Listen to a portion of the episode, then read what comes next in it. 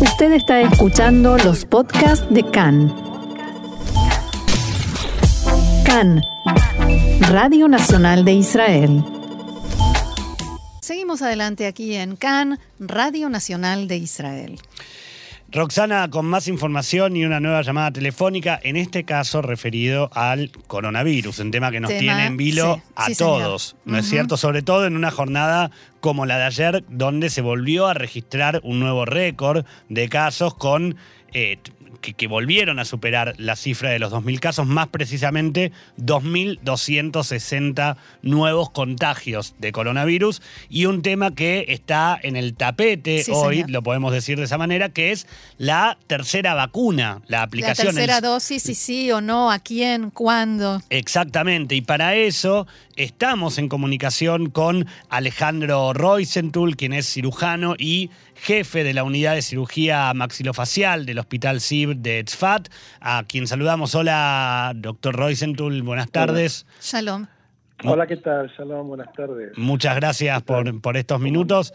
Y Alejandro, queríamos preguntarte, tal vez nos ayudes a, a, poder dilucidar un poco el si sí, si no, si conviene, cuáles son los riesgos y, y los beneficios de la aplicación de la tercera dosis de la vacuna. Bueno, esto por supuesto que es, eh, el gran dilema, es la, pregunta del millón, como dice, ¿no? Porque por un lado eh, no hay, eh, no está aprobado por la FDA, por las regulaciones, dar la tercera dosis. Estamos, como, como sabemos, en una pandemia. Esto va más rápido de lo que podemos investigar.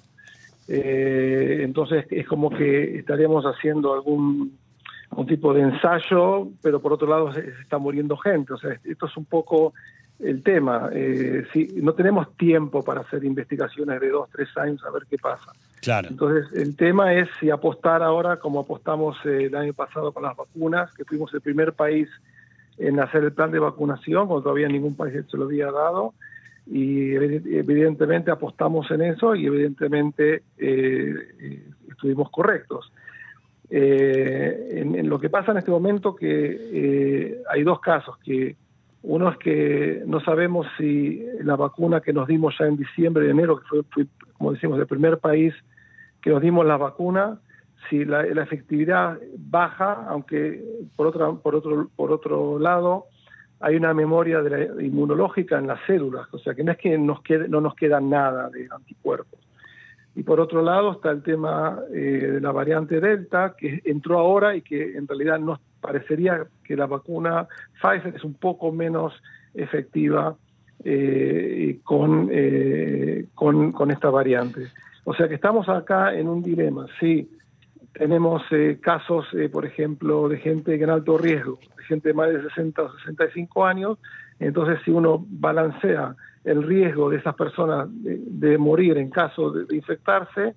Eh, eh, por otro lado está el riesgo de los efectos secundarios, como habíamos dicho, habíamos visto hace unos meses, el tema de la miocarditis, que es la, inflamación del músculo del corazón. O sea, tal vez si ponemos en una balanza, eh, tal vez convenga sí vacunar con tercera dosis, aunque no esté totalmente confirmado, por lo menos a gente de alto riesgo y no, no en masa toda la, población, eh, para, eh, eh, para ver un poco a ver si hay algunos efectos secundarios raros que no vimos hasta ahora, pero esta gente se, se vendría beneficiada para salvar y para que no estén en, riesgo de muerte. Ahora, Alejandro, vos decías, mencionabas recién a la FDA, ya que todavía no está la autorización de la FDA. La pregunta es, sobre todo porque mucha gente se, se plantea como esa disyuntiva, ¿hay algún marco, pongámosle, legal que nos impida tomar nosotros mismos la, decisión, nosotros digo el país,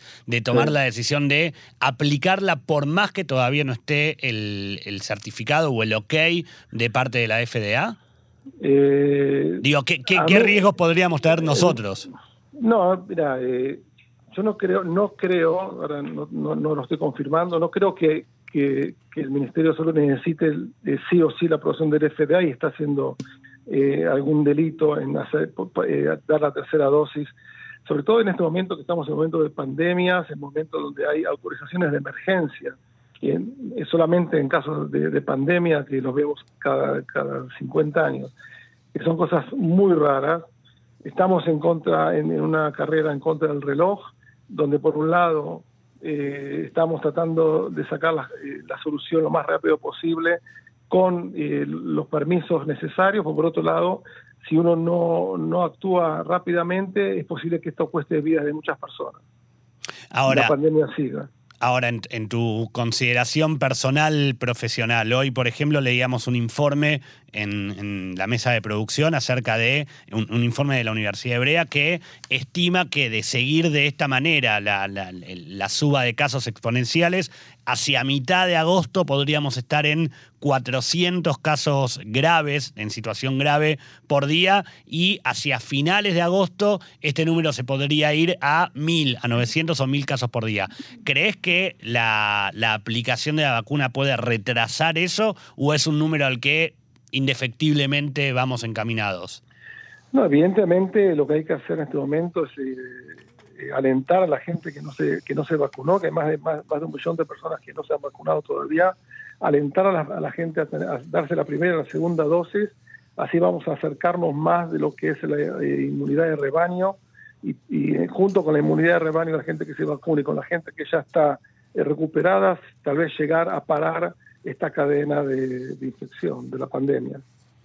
Eh, también teníamos información que en el día de ayer eh, el, director general de, nuevo director general de, del ministerio, se comunicó con todos los hospitales eh, pidiendo que estén preparados para este tipo de situaciones y para tener que eh, de alguna manera aumentar la atención en, en, casos graves. ¿Ustedes desde el hospital CIB están con algún tipo de tratamiento especial o, con algún tipo de o especial?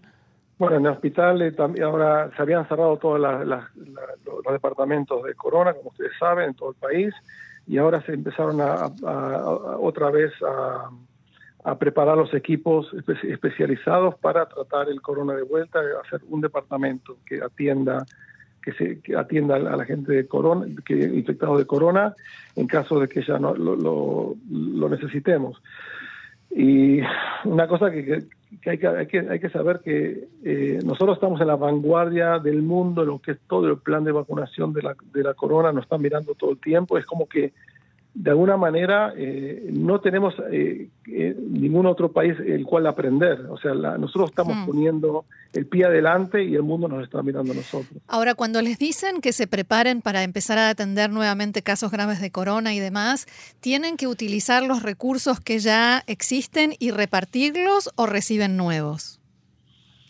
No, tenemos lugares que ya, por ejemplo, teníamos acá el, auditorio, que, está, que es un lugar eh, que es el gran refugio que tenemos en el hospital, que estaba eh, preparado para recibir, donde se atendió la, terapia intensiva de la gente con corona, y esa, en este momento no se usa como para otra cosa. Pero por supuesto que los recursos eh, humanos sí, son recursos extras que tenemos que agarrar gente de, de, departamentos de, medicina interna, de cirugía, de, terapia intensiva que, que no tienen eh, un puesto especial de corona y se tienen que ir ahora a atender a, por supuesto, esa costa de, la vida diaria, de la atención diaria, de, todos los días del hospital. Alejandro, es un placer, como siempre, escucharte y que nos ayudes a, comprender esto y agradecemos, sabemos que estabas en cirugía y, pudiste salir unos minutos para, para, conversar con Karen en español. Seguramente no va a ser la última vez, así que te agradecemos mucho el haber estado hoy aquí. Bueno, gracias a ustedes y hasta siempre. Estamos en contacto. Shalom, shalom.